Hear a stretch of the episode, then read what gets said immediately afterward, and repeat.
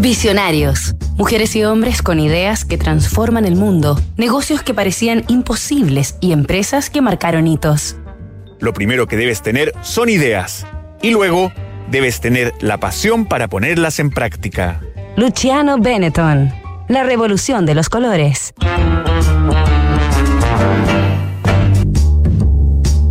Esta semana en Visionarios estamos conociendo la historia del revolucionario empresario de la industria textil, Luciano Benetton, creador de la marca ícono de la moda y la cultura popular, Benetton.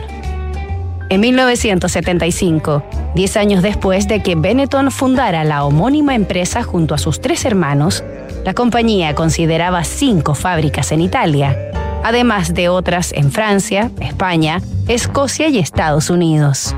Ya en los años 80, contaba con más de mil tiendas repartidas en el mundo y cotizaba en Wall Street y en las bolsas de Frankfurt y Tokio. Benetton se imponía en los mercados con su estilo de colores vivos, a la vez informal, elegante y asequible, y diversificaba su oferta a productos de belleza, perfumes, accesorios y artículos deportivos.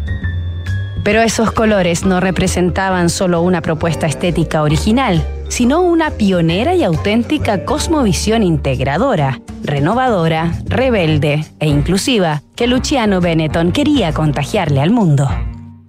Sería en la década de 1990 que la marca italiana plasmaría todo ese espíritu y revolucionaría también la publicidad a través de una atrevida y polémica campaña que reviviremos mañana en otro capítulo de esta historia. Las últimas reformas entregan más facultades al servicio de impuestos internos, auditorías tributarias, observaciones, liquidaciones. PwC Chile tiene un equipo experto en defensa del contribuyente que puede ayudarte en la solución de estos conflictos. Conoce más en pwc.cl.